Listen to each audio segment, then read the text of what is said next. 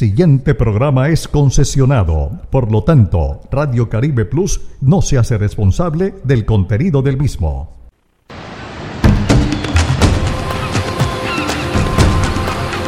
A orillas y a nivel de nuestro mar Caribe, surge nuestra señal digital, Radio Caribe Plus, todo un mundo digital, emisora afiliada a AIR Alianza Internacional de Radio.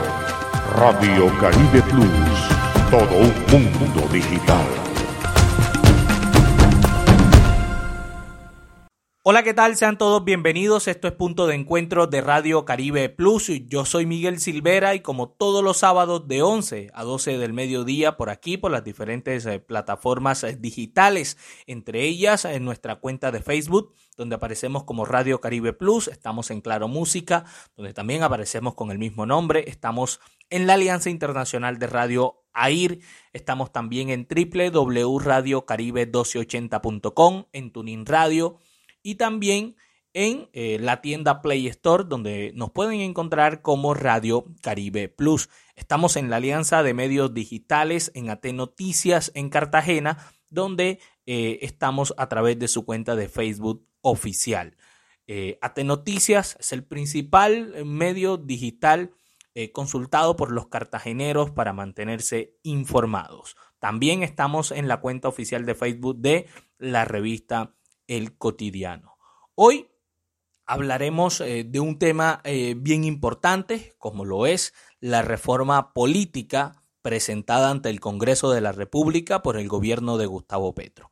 Nosotros trataremos cuatro o cinco puntos eh, máximos con nuestros invitados, que serán eh, dos congresistas de la República. Por un lado, Duvalier Sánchez, quien es eh, representante por el departamento del Valle del Cauca, por el partido Alianza Verde, que es un partido de gobierno. Él estará exponiéndonos o explicándonos un poco esta reforma o lo que está tratando de presentar el gobierno. Y por otro lado, estará desde el Centro Democrático y del mismo departamento, casualmente, el representante a la Cámara, Cristian Garcés.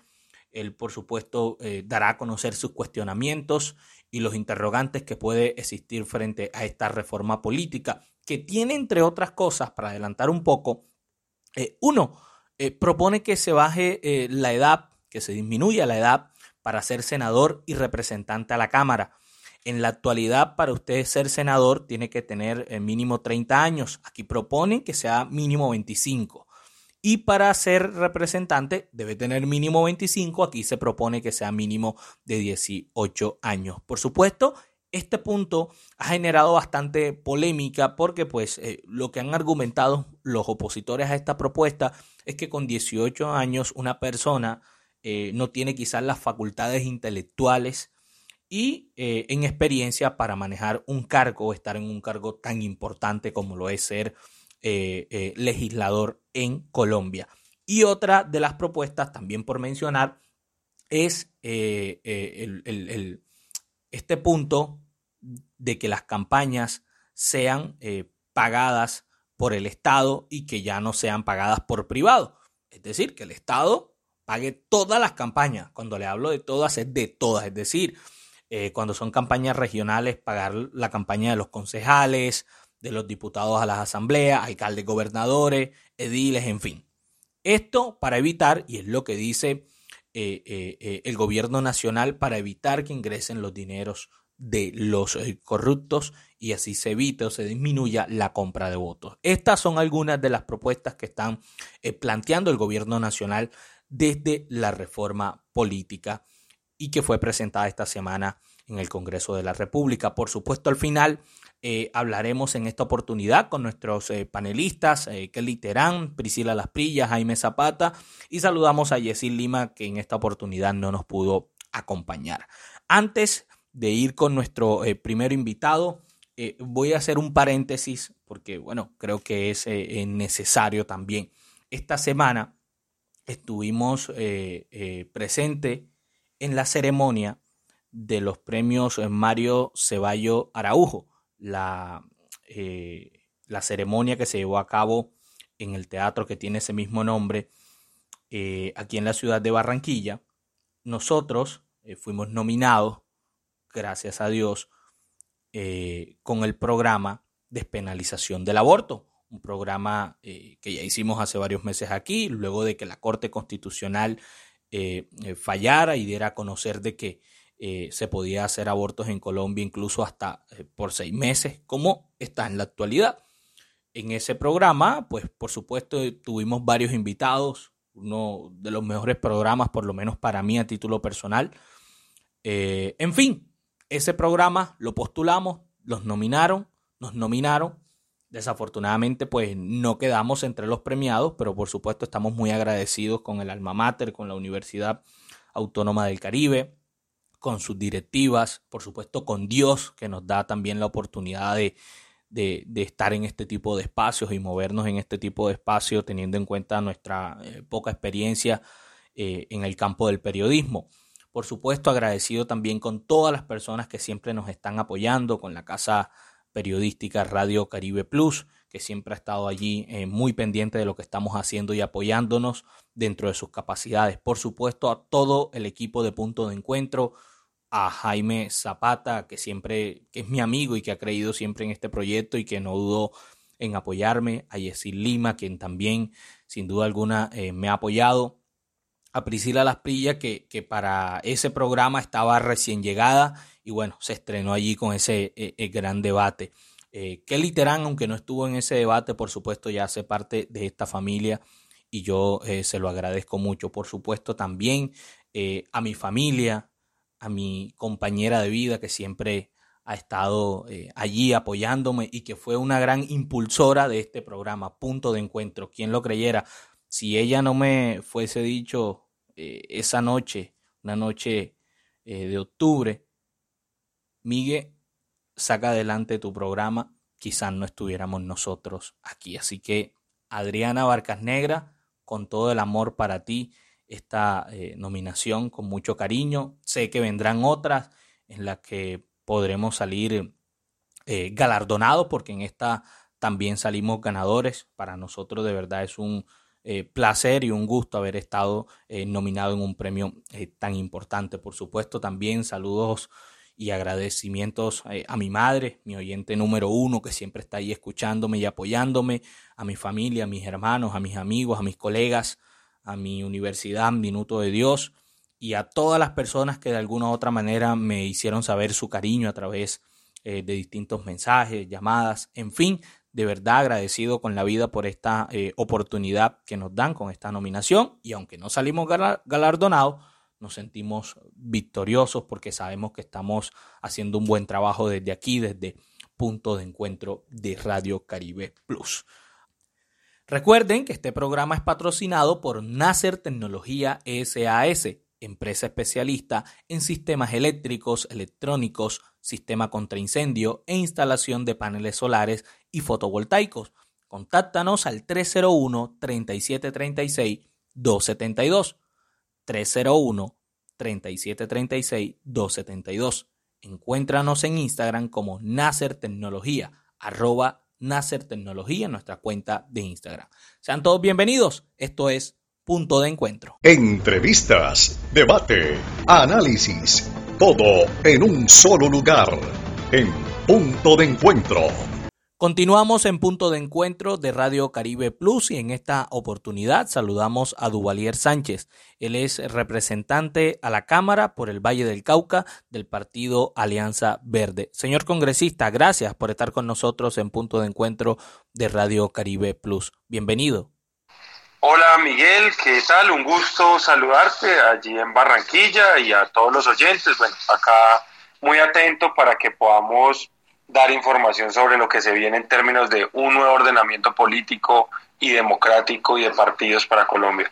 Muy bien, iniciamos con el tema, eh, doctor Duvalier, de las listas cerradas y bloqueadas eh, de paridad. Eh, frente a este punto de las listas cerradas y bloqueadas que propone la reforma, ¿usted cree que, que eso garantiza que se escojan buenos legisladores o por el contrario puede ser una oportunidad para que entren a las listas eh, personas oportunistas, aprovechando de que son listas cerradas? Pues bueno, eh, Esta reforma política pretende modificar nueve artículos de la Constitución. Eh, dentro de esos artículos está el artículo 262, en el cual, pues a partir de la propuesta que hace el gobierno en este acto legislativo, se espera que los partidos y movimientos políticos presenten listas únicas, cerradas y con alternancia entre hombre y mujer. Eh, esa es la propuesta que hace el gobierno y tiene una intencionalidad, digamos, y eso es lo primero que hay que decir. Eh, y la intencionalidad está atada a otros artículos, por ejemplo, con la modificación al artículo 107, donde busca que los partidos sean más democráticos y tengan mejores procesos de consulta interna para elegir tanto a los directivos como a los candidatos. ¿Esto qué quiere decir? Que si se reforman los partidos, si tenemos partidos no donde hay caciques que son los que mandan, entonces sí podríamos tener un buen ejercicio de listas cerradas. Esta es, digamos, la intencionalidad. ¿Por qué? Porque en la lista cerrada lo que busca es que los partidos sean más fuertes, más coherentes, que hayan más cohesión, más unidad.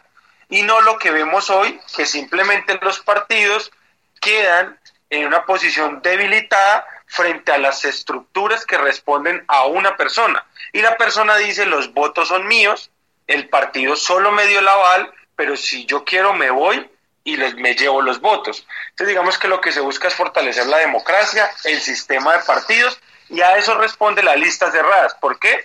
Porque es el partido el que va a decidir cómo ordena la lista. Y a partir de una lista cerrada van a ir entrando según el orden de primero hasta el último.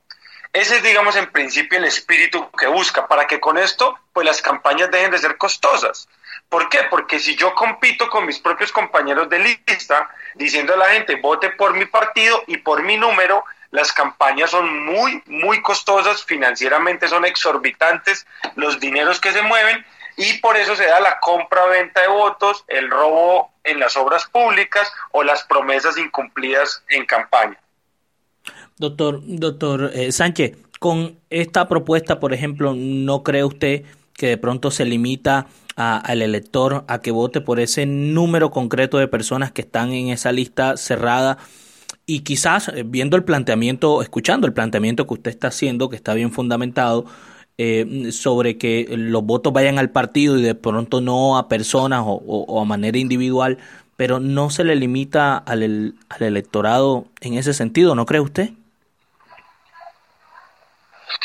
No se le limita porque el elector, al contrario, va a tratar de elegir un partido que, le, que esté en coherencia con lo que le ofrece. Hoy en los partidos hay gente que se contradice internamente.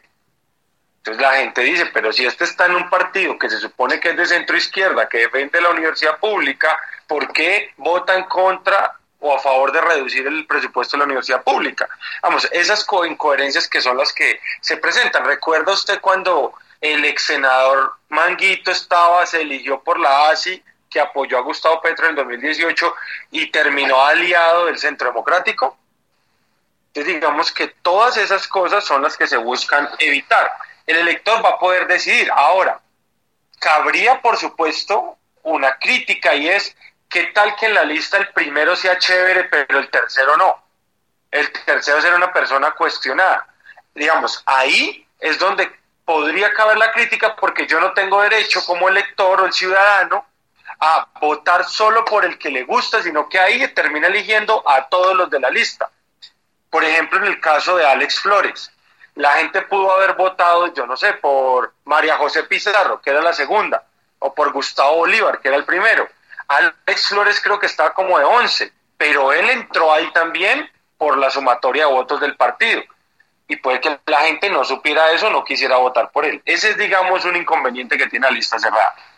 Muy bien, doctor Duan, doctor Duvalier, perdón. Eh, el punto eh, pasamos al siguiente punto, el tema de la reducción de la edad para ser senador. En el caso quedaría, o lo que propone la reforma política, para ser senador de 25 años y para ser representante a la Cámara eh, de 18. Muchos están cuestionando sobre todo este último, el de representante a la Cámara, porque pues eh, lo que alegan es que son muy jóvenes, apenas se están abriendo a la vida, al mundo intelectual. Hay muchas personas que son aventajadas y quizás a esa edad ya tienen eh, cierta madurez crítica intelectual, pero ¿qué opinión le merece usted sobre la edad que está proponiendo el gobierno para que puedan ser las personas elegidas como representantes a la Cámara a partir de los 18 años?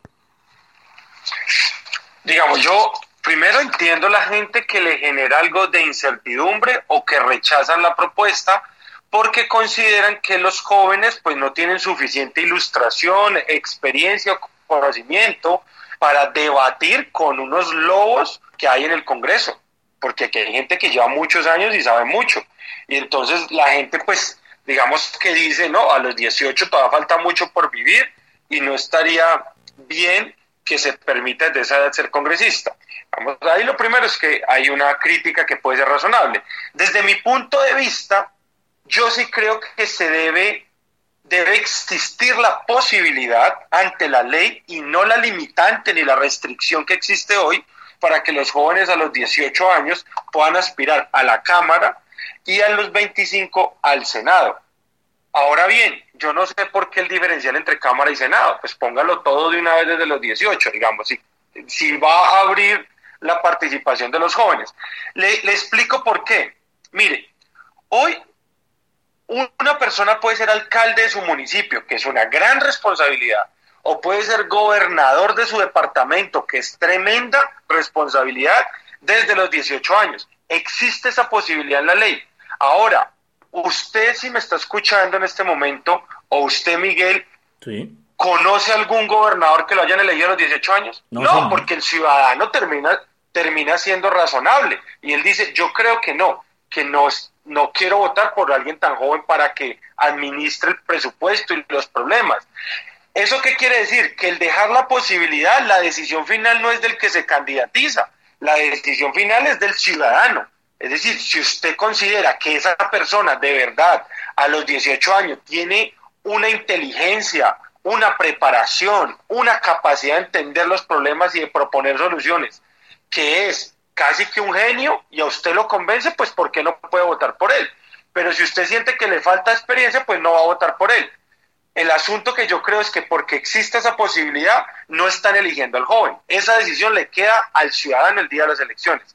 Pero no está bien que haya la limitante. Cuando hoy en la ley un joven puede ser gobernador o alcalde a los 18, o puede ser incluso hoy se gradúan médicos súper jóvenes que tienen responsabilidades como hacer cirugías o demás desde la edad que se gradúen, no tiene esa limitante y asume una gran responsabilidad. Ese es mi punto sobre el tema. Doctor, doctor Sánchez, otro de los puntos es el tema de la financiación estatal. La primera duda, y quiero que nos haga el favor y nos ilustre, ¿esta financiación estatal sería para todas las campañas, es decir, elecciones regionales, legislativas y presidenciales? Sí, así es. Ese es un punto súper importante de esta reforma política que modifica el artículo 109 y que dice que el Estado va a concurrir con, con la financiación de los partidos y movimientos políticos que tengan personería jurídica y va a financiar todas, es decir, locales, regionales y nacionales. Y, y, y, entonces, ¿cuál, es, cuál sería lo, lo, que vemos y que ha dicho el ministro del Interior, eh, el doctor Prada, es que eh, con esto se busca acabar la corrupción, pero ¿qué garantías puede haber eh, eh, eh, en ese sentido porque pues acabar con el aporte de los privados, o sea, necesariamente no se acaba con el aporte de los privados porque el Estado me puede dar a mí un dinero o a X personas para una campaña, pero puede estar un dinero extra de parte de privados para que la campaña tenga mayor, mayor auge, por así decirlo. Bueno, entonces yo creo que el espíritu es bueno, digamos, la intención del gobierno es hay que tiene que hacerse cargo el Estado con financiación pública de el aporte a los partidos, de su funcionamiento y de las campañas, para bajo este mecanismo tratar de evitar que los privados hagan negocios en las elecciones que después les retribuye a ellos en contratación y en grandes sumas de dinero. O sea, es de conocimiento de muchos hechos de corrupción que, por ejemplo, en la costa caribe hay contratistas que financian senadores y representantes y les dan, por decir algo, 5 mil millones para la campaña, que es una barbaridad de cantidad de dinero. Y después reciben 100 mil millones en, en, contratos. Eso es lo que hemos visto con los OCAPAS, que justo Seis meses antes de las elecciones locales se tomaron decisiones para dar, repartir contrataciones en Cesar y en varios lugares de la costa caribe. Y esa plata se dio con anticipos. Esos anticipos fijos terminaron en campañas políticas. Ese es como un poco lo que tienen que establecer los entes de control. Pero el problema en la financiación, en la plata que se mueve en las campañas, es donde empieza la corrupción. Y por eso esto es muy importante. Ahora bien, yo creo que cabe el cuestionamiento de no todo el que aporta una campaña, un ciudadano o una empresa es un corrupto o tiene la intención de que le devuelvan esa plata con intereses a través de contratación. Entonces sí parte de una desconfianza y de un sesgo que yo creo que podemos discutir sobre eso en el Congreso, porque sería mejor tratar de darle más herramientas a los entes de control y en este caso al Consejo Nacional Electoral para que pueda hacer una supervisión de los dineros. Porque también quiero decirle, la plata que entra a las campañas, los grandes volúmenes, volúmenes no entran a través de cuentas bancarias, entran en efectivo y por debajo de la mesa. ¿Cómo hacer para que eso, a pesar de este eh, de esta propuesta del Congreso, o no a pesar, digamos, con la intención de esta propuesta del gobierno, pues no siga pasando que la plata va a seguir entrando en efectivo a las sedes y sin la regulación y el control del Consejo Nacional Electoral. Ahí hay que crear mecanismos para eso. Y, una consulta, doctor Duvalier, ¿sí tendría el Estado la capacidad económica para cubrir todos esos gastos? Yo creo que sí, el Estado tiene la plata para, para financiar, porque es que ahora recuerde que ya no van a competir en las campañas como si fueran mafiosos. Ahora son listas cerradas, entonces eso reduce la competencia de entre los candidatos mismos del partido con otros candidatos de otros partidos. Ahora es los candidatos, como están ordenados, van a promover la lista y se van a enfrentar a las listas de otros partidos. Eso porque entonces ahora yo no voy a tener vallas con foto de un candidato, número y logo, sino que ahora voy a tener solo vallas promoviendo toda la lista. Entonces digamos que también la, hay una coherencia en la propuesta de la reforma política en ese sentido, que es bajar los costos de las campañas. Muy bien. Otro de los puntos, y, que seguramente será muy pringamoso, como se dice coloquialmente en las calles, es el, punto donde eh, menciona que solo los jueces eh, podrán suspender o sustituir a funcionarios electos por voto popular. Eh, ustedes desde el Partido Alianza Verde, en este caso que son partido de gobierno, eh, esto pareciera para algunos que fuera eh, una disputa personal, recortando que el doctor Gustavo Petro eh, fue suspendido por la Procuraduría cuando fue alcalde de la ciudad de Bogotá. ¿Esto es así o en realidad tiene una mirada más amplia? No, eh, digamos, eh, en principio pues hay un antecedente que no podemos omitir y es que el, presidente Gustavo Petro en el pasado logró restablecer sus derechos políticos en la Corte Interamericana de Derechos Humanos. Y esa Corte en el fallo profirió pues que los derechos políticos por una entidad administrativa como la Procuraduría no podía quitarle los derechos a una persona electa, que estos solo se podrían quitar a través de una autoridad judicial, es decir, de un juez. Eh, entonces, por supuesto que ese artículo primero lo que busca es hacer cumplir el fallo de la Corte Interamericana de Derechos Humanos. Muy bien. Doctor Duvalier, de verdad gracias por estar con nosotros en punto de encuentro de Radio Caribe Plus, por estar ilustrándonos sobre esta eh, reforma política que ha presentado el gobierno de Gustavo Petro la semana pasada el Congreso. Gracias por estar con nosotros. Miguel, un gusto y por acá siempre atento para compartir y hacer pedagogía sobre lo que pasa en el Congreso y que la gente esté mejor informada, eh, que tenga más claro las discusiones si son beneficiosas o perjudiciales o qué se les puede mejorar. Así que pues muchas gracias por darme la oportunidad de dirigirme a todos allí en la costa caribe y sobre todo en Barranquilla. Duvalier Sánchez, representante a la Cámara por el partido Alianza Verde, partido de gobierno, hablando sobre la reforma eh, política que presentó la semana pasada el gobierno de Gustavo Petro.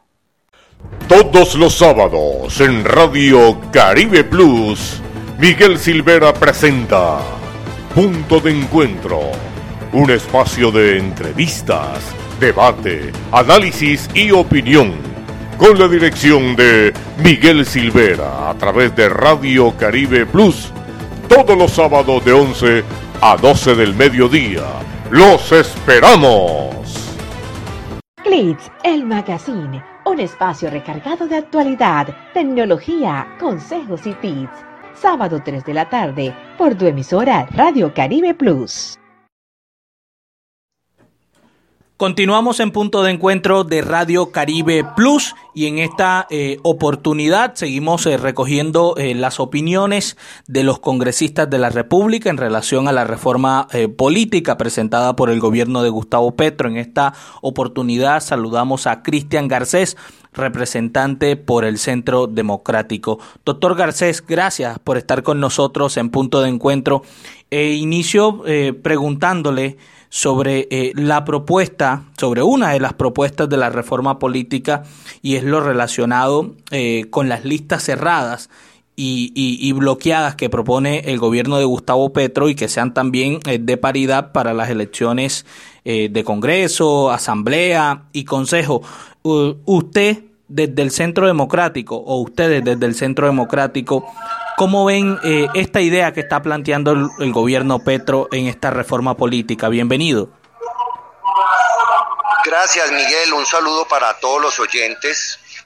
Soy un defensor de la democracia y por eso empezaría por decir que tenemos que todos los colombianos estar atentos a esta reforma política. Eh, inclusive yo invito a los profesores, a los académicos, a los rectores de las universidades a que lleven esta discusión a las aulas, a los foros. Esto es, tiene repercusiones sobre el presente y el futuro de nuestro país. Entonces, sobre la primera pregunta, porque son varios los puntos que me, me tienen seriamente consternado, que los considero una amenaza para la democracia. Este punto tiene sus implicaciones, tiene sus pros y sus contras. ¿Qué me preocupa? Yo no estoy de acuerdo en lo que se llama la lista cremallera, eh, que significa obligar a que todas las listas para Consejo, Asamblea y Cámara y Senado tengan que estar intercalados un hombre, una mujer, un hombre, una mujer. ¿Por qué no estoy de acuerdo? Porque pues un partido puede tener más mujeres que quieren ser candidatas al Consejo o puede tener más hombres que, que, que quieren llegar al, al Consejo o a la Asamblea Departamental ¿Y por qué entonces no vamos a poderles dar el espacio a ellos para que lleguen? Porque tenemos que intercalarlos y en muchos casos hemos visto cómo los partidos se ven a gatas para buscar, por ejemplo, mujeres que integren una lista. O sea, uno no puede obligar a, a, que el género esté presente en una lista. Uno debe fomentar la participación, empoderar a la mujer pero no, no ponerla a, las mujeres en una situación obligada en un partido a estar en una lista porque los renglones de la mujer no pueden quedar vacíos. Entonces, por ejemplo, si hay dos hombres que son los más líderes en un municipio para llegar al consejo, o son dos mujeres las más líderes que quieren llegar por un partido al consejo, resulta que no, la, no pueden poner esas dos mujeres con el número uno y el dos sino que tienen que buscar a un tercer hombre que no de pronto no está tan interesado o no es tan un líder de tantos quilates como las dos mujeres y lo tienen que poner de, segundo. Y como la lista es cerrada, entonces se van a votar en ese orden. Luego quiere decir que esa mujer que pudo haber quedado en el primero o en el segundo lugar, como la lista es cremallera, quedaría entonces de tercer lugar. Y si el partido solamente puede sacar dos concejales, pues esa mujer no va a poder ser entonces concejal en el municipio. Eso a mí no me parece. Yo creo que debería haber libertad para que los partidos promuevan a las mujeres, promuevan a los hombres, promuevan a las comunidades LGTBI, promuevan eh, la participación y la diversidad, pero sin estar obligado a organizarlos. Y las listas cerradas me parece muy bueno si todos los partidos lo hacen y si garantizamos la democracia interna en los partidos. Ojo con eso. Los partidos tendrían que estar obligados a hacer unas asambleas departamentales donde los ciudadanos, los militantes, los simpatizantes de los partidos vayan a escoger cómo se organiza la lista. Porque lo contrario vamos a terminar en los caciques, en los jefes políticos, reunidos en privado, organizando esa lista a punta de bolígrafo y eso sería sumamente grave para la democracia. Nos devolvemos 30 años atrás. Yo, por ejemplo, Miguel, soy representante a la Cámara, fui diputado, fui concejal, yo fui venciendo a las maquinarias de los partidos, porque yo soy voto de opinión, voto libre, voto programático. Si no hubiera sido por el voto preferente, yo no podría estar en este momento en el, en el Congreso de la República. Y entonces ahí donde yo digo, o se mantiene el voto preferente, donde la gente escoja su candidato a la lista, o si en la lista cerrada tiene que haber la manera de poder al interior de cada partido en democracia elegir participativamente cómo se organiza la lista. Así te respondería la primera pregunta. Muy bien, doctor Garcés, otro de los puntos que también ha generado bastante polémica y que por supuesto nos parece importante su opinión, sobre todo usted que está en la Cámara de Representantes, es lo relacionado con las edades, disminuir las edades eh, para que puedan ser las personas senadores, escogidas como senadores a los 25 años y representantes a la Cámara a los 18. Sobre todo este último ha generado mucha polémica. ¿Usted eh, cómo ve o, qué le parece este punto donde los representantes o las personas puedan ser elegidas a partir desde los 18 años como congresistas? Este es el más grave de todos. Este es el punto más grave de todos porque este lo que hace es poner en riesgo la calidad del congresista en, en Colombia. Eh, en el sentido de que cómo es posible que muchachos pueden ser muy pilos, pueden ser muy líderes, de 18 años van a llegar al Congreso de la República a hacer las leyes, a cambiar la constitución, o sea, cambiar la normatividad, las reglas con las cuales funciona nuestra vida, la seguridad, la economía, el sistema de educación, el sistema de salud. Debemos tener personas con una mayor edad porque se supondría que ya han desarrollado su carrera profesional, ojalá tuvieran una maestría.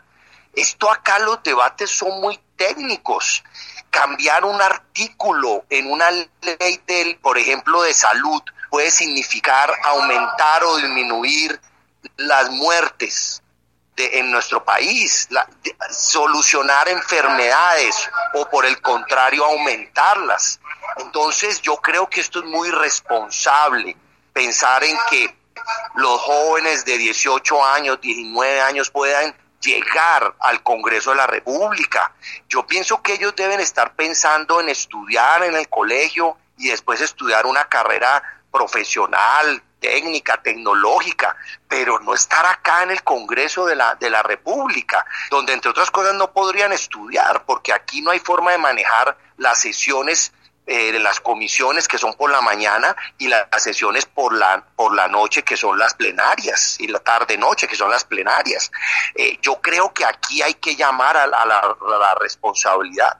Posiblemente es una, una, una, estrategia para quienes les gusta, entre otras cosas, eh, fomentar a los jóvenes que participen en la política, pero y yo soy uno de los que siempre ha respaldado la participación de los jóvenes. Yo fui presidente del Consejo Estudiantil de mi universidad, yo fui personero en el colegio, pero estoy acá en la Cámara después de, haber, de tener una especialización y una maestría.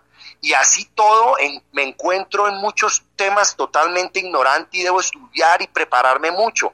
¿Cómo va, va a llegar, cómo pensaría yo llegar acá de bachiller, a, cambiar las leyes con las cuales impacto la vida de todos los colombianos. Yo creo que este es un tema muy delicado, muy delicado. Además, hay un tema de madurez política importante, de, experiencia en la vida. Para que uno pueda llegar acá con firmeza, con autoridad, sin ser manipulado, sin ser pedaleado. Y yo creo que un, muchacho de 18 puede ser un líder muy importante, pero debe ser líder en su comunidad, en, en, su barrio, en su universidad, en su colegio, pero no, todavía no está listo para llegar a cambiar la constitución y las leyes del país. Doctor Garcés, eh, otro de los puntos también que ha generado eh, por lo menos bastante suspicacia, más que polémica, es el tema de la financiación estatal a las campañas. Eh, ¿Cree que esta idea puede apartar o disminuir la entrada de dineros ilícitos a las campañas, como lo ha mencionado el ministro del Interior, Alfonso Prada? Eso es totalmente falso. Las personas que se financian con recursos ilícitos, pues lo que van a hacer ahora es recibir la plata del Estado y seguir recibiendo la plata ilícita. Porque es que los recursos ilícitos los usan es para poder gastar más y poder ganarle la lección a las personas honestas. Y el Estado no va a poder diferenciar quiénes son unos y los otros. Si lo pudiera diferenciar, estarían capturados ya muchos que llegan al Congreso de la República financiados por el narcotráfico o por otras actividades ilícitas.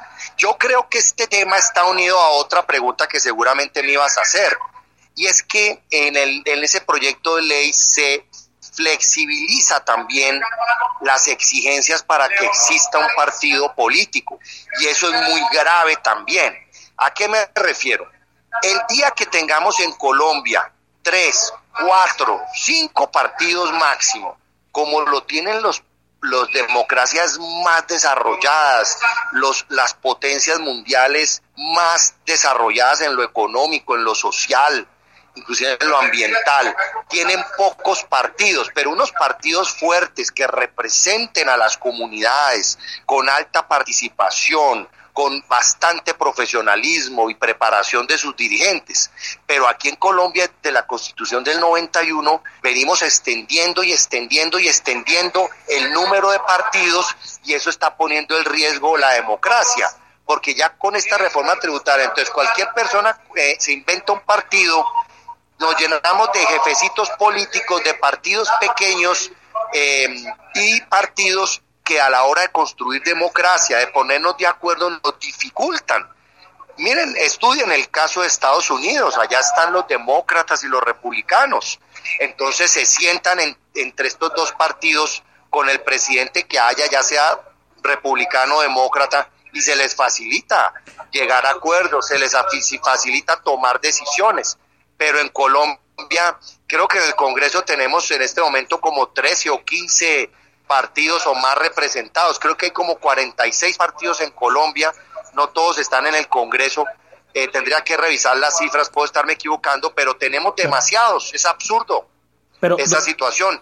Doctor Garcés, frente a ese punto que usted está mencionando, ya que se me adelantó allí, eh, frente al tema de los partidos, pero no generaría eh, mayor participación tener más partidos políticos o, estamos errados quienes de pronto creen en eso? Yo creo que estamos cerrados en eso, porque la participación no depende del número de partidos que haya. Eh, usted va a Estados Unidos y porque tengan dos partidos no quiere decir que poquita persona participa. De hecho, es una de las democracias más fuertes en el mundo, donde hay un valor patriótico, un alto compromiso, eh, donde se respeta y se, y se trabaja más con, los partidos y solamente tienen dos. Yo creo que al contrario, cuando el ciudadano tiene tantos partidos, los ciudadanos no alcanzan a diferenciar un partido con el otro. No se saben los nombres de los, de los líderes de cada partido, no logran diferenciar las propuestas de unos y otros. Y entonces al no poder diferenciar y a encontrar toda esta manada de partidos, en la democracia a mí me parece que es mucho más difícil que funcione, es mucho más difícil para el ciudadano escoger sus mejores gobernantes de cada partido. Eh, entonces, ¿yo por qué toque este tema? Porque la financiación podría funcionar si tuviéramos pocos partidos. Entonces es más fácil controlarla, es más fácil el manejo de los recursos. Pero cuando son tantos partidos, eso no va a funcionar la financiación. Doctor Garcés, finalmente, Eh, ¿Qué implicaciones cree que puede eh, tener la idea que está dentro de esta reforma política de que los jueces sean los que puedan suspender o sustituir a funcionarios electos eh, por voto popular?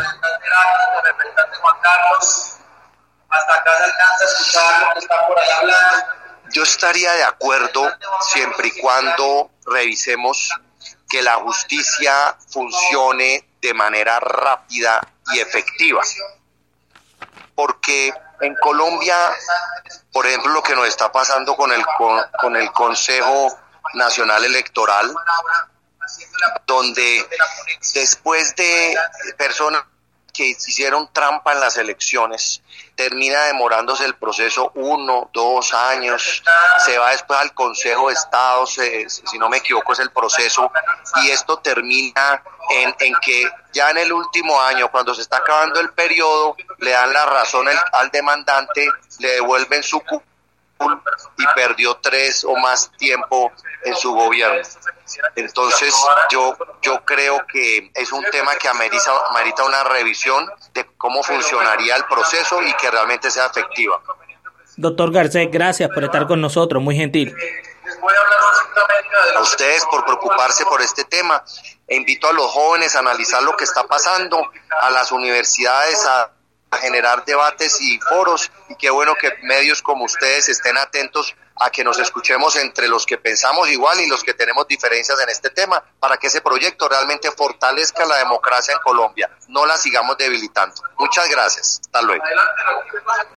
Escuela de Cosmetología, Estética y de Salud María Eugenia Ballestas, institución de formación para el trabajo y desarrollo humano Formamos técnicos por competencia en el área de cosmetología y estética. Estamos ubicados en la carrera 45 75 45, Barranquilla. Teléfonos 605-345-0441 y 300-329-8904. Escuela de Cosmetología, Estética y de Salud, María Eugenia Ballestas, con formación integral, competente y proyectando al estudiante hacia los nuevos retos.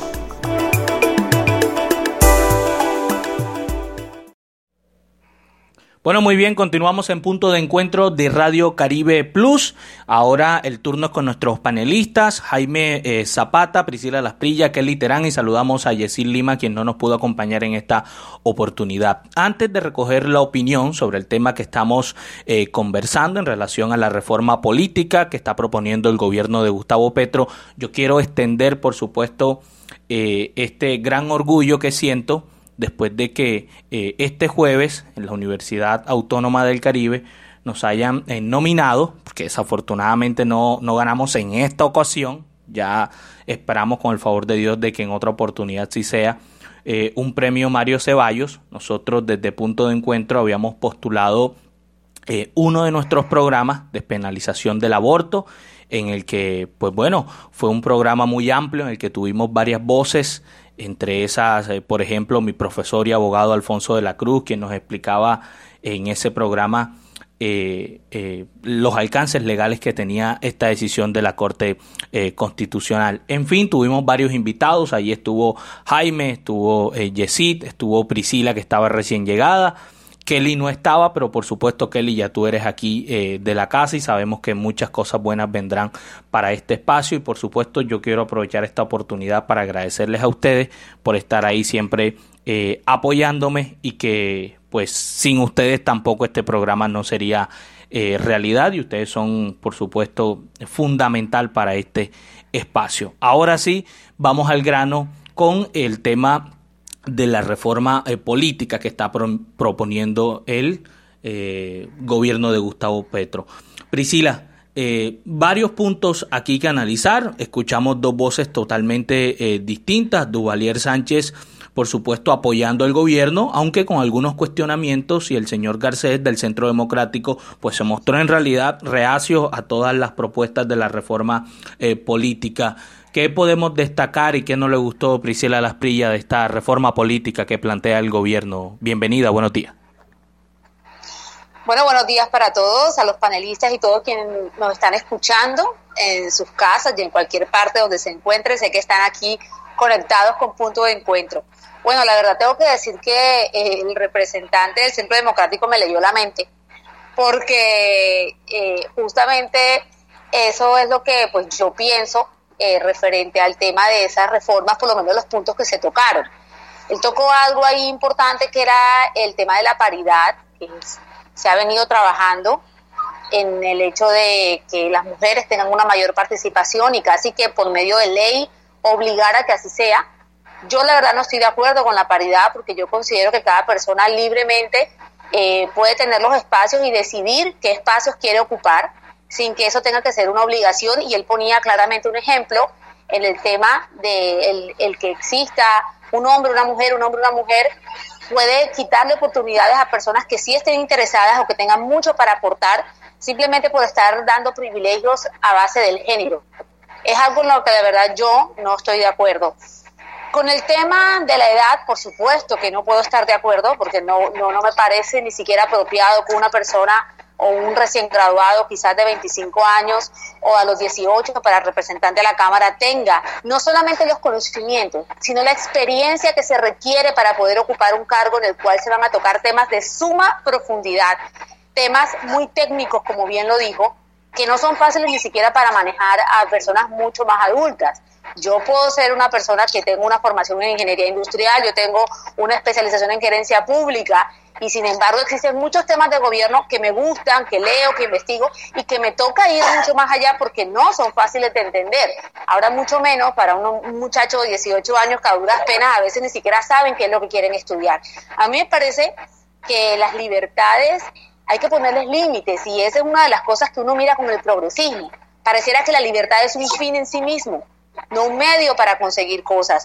Y ahí es donde pues definitivamente yo no puedo estar de acuerdo. Creo que este gobierno va dando unas zancadas eh, inseguras, donde no vemos realmente claridad en las propuestas, no vemos eh, esta profundidad, esa tecnocracia que también se requiere para poder gobernar. No solo es un tema de querer cambiar y tener buenas intenciones, hay que tener conocimientos, hay que tener tecnocracia al momento de implementar las cosas porque somos 50 millones de colombianos que podemos estar pagando las consecuencias de malas decisiones que se tomen.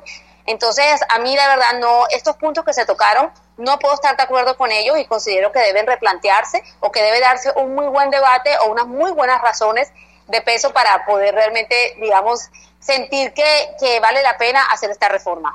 Es decir, no hay nada que le, que le haya gustado, que por lo menos usted eh, se sienta cómoda frente a alguno de los planteamientos. No, la verdad no. Muy bien, Priscila. Kelly, eh, bueno, ¿qué puede destacar usted de esta eh, reforma política que está presentando el gobierno de Gustavo Petro y qué interrogantes de pronto le generan a usted? Bienvenida, buenos días. Gracias, Miguel. Buenos días a ti y a todos mis compañeros y a los, eh, las personas que nos están escuchando en nuestro programa el día de hoy. Bueno, yo tengo opiniones divididas con respecto a la reforma. En algunos aspectos estoy de acuerdo y te voy a decir en qué no. Eh, así como lo dijo Duvalier, bueno, estoy de acuerdo en los topes de las campañas, en la financiación que sea de, estatal, de pronto para evitar eh, ese flujo de dinero que siempre ha entorpecido el proceso electoral y que siempre está presente eh, esos dineros eh, que no sabemos a veces los orígenes y termina siendo siempre como la papa caliente de cada eh, compromiso electoral. Estoy de acuerdo con la lista cremallera y cerrada. lo veo como una oportunidad de verdad para que las mujeres tengamos unos espacios diferentes en la política. Se sigue viendo la política en Colombia desde como con una referencia muy marcada hacia, hacia los hombres. Eh, entonces yo creo que estas listas, bueno, permiten que muchas mujeres que aspiramos o que puedan aspirar en su momento tengan esa oportunidad. Yo, yo, yo lo vi como un buen ejercicio eh, con respecto al pacto histórico.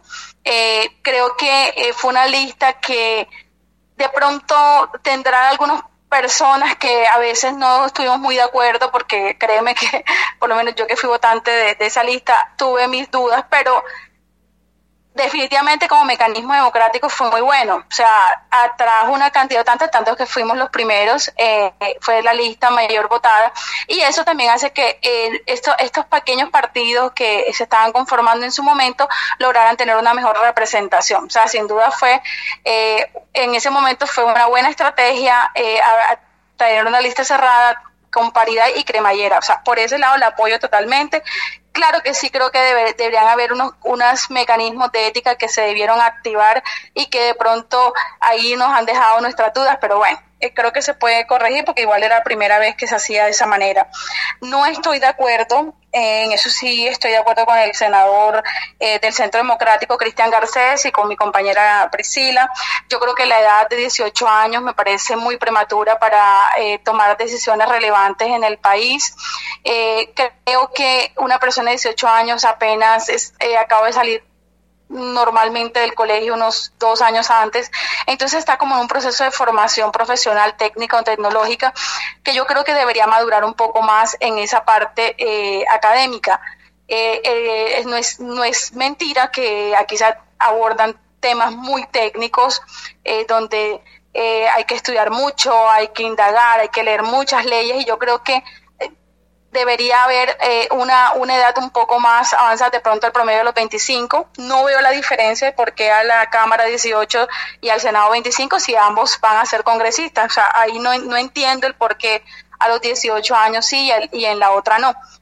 Y para terminar, eh, considero que eh, los partidos lo que se busca con esta reforma es que los partidos tengan una mejor cohesión, sean más fuertes, eh, que los grandes no, no, absorban a los pequeños. Por ejemplo, en esta ocasión vimos como eh, partidos como el nuevo liberalismo quedaron por fuera, Soy porque somos, eh, hasta creo que un partido de feministas también no tuvieron representación en, en Senado. Entonces, sí, sí me parece chévere eh, la parte de la cohesión y de que varios partidos pequeños se puedan, eh, en una gran coalición, puedan llevar una lista, que eso fue parte del éxito que tuvo el pacto histórico aliándose con partidos conocidos como el Polo Democrático, eh, pero también lo logró, logró que esa fuerza de, partidos dispersos que seguramente con un candidato X no iban a poder lograr una gran votación. Entonces yo creo que eh, esos serán los pros y los contras, pero definitivamente el tema de la edad sí me deja bastante, bastante dudas. Gracias, Kelly. Jaime Zapata, con los buenos días, eh, su posición sobre esta reforma política y los puntos que lograron exponer los dos congresistas. Buenos días. Eh, muy buenos días, queridos y estimados compañeros. Eh, comenzando con sentir bastante alegría por la nominación que obtuvimos. La verdad es una motivación grande poder seguir y continuar con este programa que nos motiva. Muy chévere esa situación. Vamos a entrar en materia, pues eh, estoy de acuerdo con mis dos compañeras en ciertos puntos. principalmente creo que los tres acordamos el hecho de que la edad es importante en cuanto a la, obviamente, a la experiencia muy cierto, decía el señor Garcés, que necesitamos gente que sea pues, mejormente, mayormente capacitada y que sea no sea manipulable. Eh, voy en, el caso de la paridad y estoy de acuerdo también de que no, no veo necesidad de eso. Yo pienso que la política no se trata única y exclusivamente de, de, hacer inclusión. Yo creo que eh, en mi parte más ética va relacionado más que todas las capacidades y en, y en, el momento, y en este caso pienso mucho en la equidad y es que cada quien pues reciba lo que merece. En este caso se trata de capacidades y la capacidad de poder aplicar bien las normas, de hacer normas eh, de manera pues coherente, realmente que, no, que nos sirvan a todos y no simplemente el hecho de pensar de que si hay un 50% hombres o un 50% mujeres que estén eh, en el Congreso, o sea, no, no le veo cabida a ese hecho. Ya comenzando por ahí, eh, es un tema pues que pueda crear quizás polémica, pero yo pienso muy bien más que todo en las capacidades y que, quien merezca llegar sea una persona que esté realmente preparada. Por eso también eso aplica en el hecho de la edad, de poder abarcar una edad realmente donde sea cierto que, tiene la madurez suficiente para poder tomar decisiones, para poder debatir a nivel técnico, eh, son temas realmente importantes. Muy bien. Muy bien, Jaime. Nos vamos a la pausa y ya regresamos aquí en punto de encuentro para comentar el polémico discurso del presidente Gustavo Petro en las Naciones Unidas.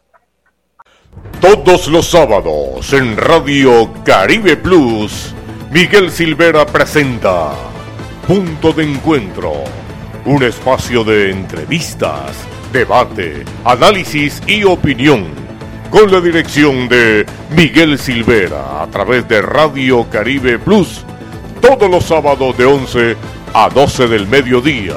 ¡Los esperamos! Continuamos en punto de encuentro de Radio Caribe Plus. Sin duda alguna, una de las noticias esta semana fue el discurso del presidente eh, Gustavo Petro en las Naciones eh, Unidas. Algunos eh, lo apoyaron, otros lo cuestionaron de manera categórica.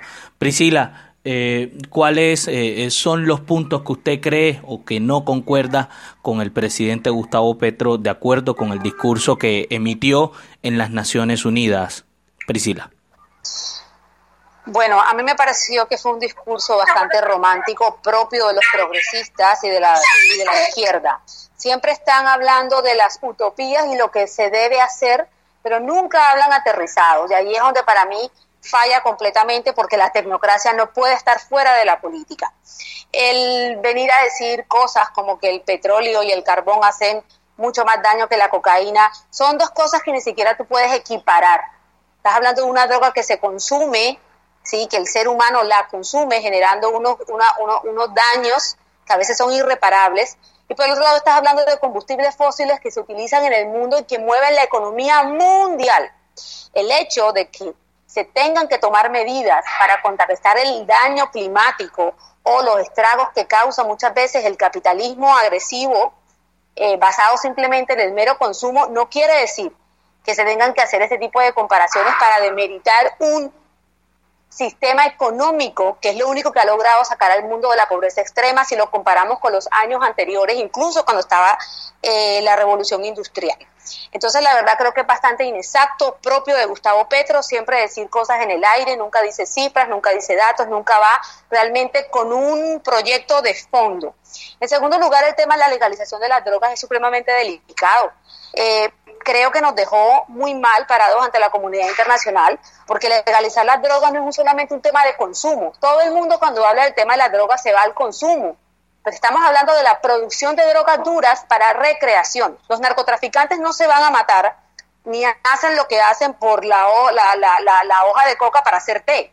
Evidentemente el negocio de ellos está en la droga recreativa.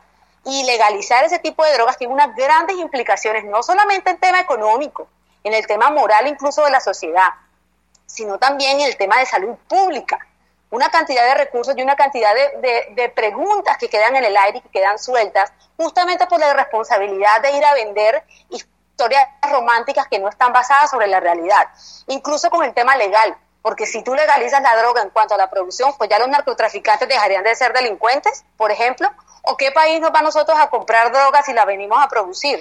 ¿Cómo puedes controlar que el campesino no deje de, producir papa o yuca por sembrar droga porque esa supuestamente es eh, algo muy apetecido?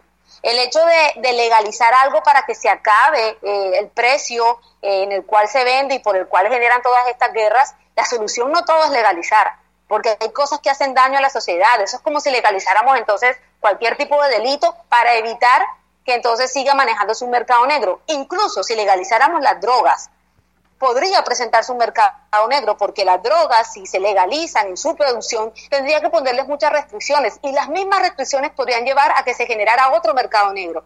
Entonces no es tan fácil y tan sencillo como muchas personas vienen con argumentos completamente reductores de un problema profundo, decir es que si se legaliza ya se dejan de matar, ya, ya los narcos desaparecen. No, no, no, no, eso no es tan simple. Hay un tema de fondo que hay que ser estudiado y que creo que como todo lo que está haciendo el pacto histórico, el gabinete de Petro y el mismo Gustavo Petro están simplemente dejando cosas sueltas en el aire con una falta de conocimiento impresionante, como ya lo vimos en la ministra de Minas, como lo hemos visto con la ministra de Salud y eh, con otros que son completamente irresponsables incluso cuando hablan de temas tan importantes para el país. Así que yo la verdad no puedo darle ningún tipo de crédito al discurso que hizo Gustavo Petro porque carece completamente de conocimiento y creo que nos deja muy mal parados con la comunidad internacional que ya se vio con comentarios que han hecho noticieros internacionales que incluso lo han llamado tonto y payaso. Gracias, Priscila. Kelly, bueno, eh, usted también seguramente se vio el discurso de Gustavo Petro ante las Naciones Unidas, su postura frente eh, a este discurso del mandatario de los colombianos.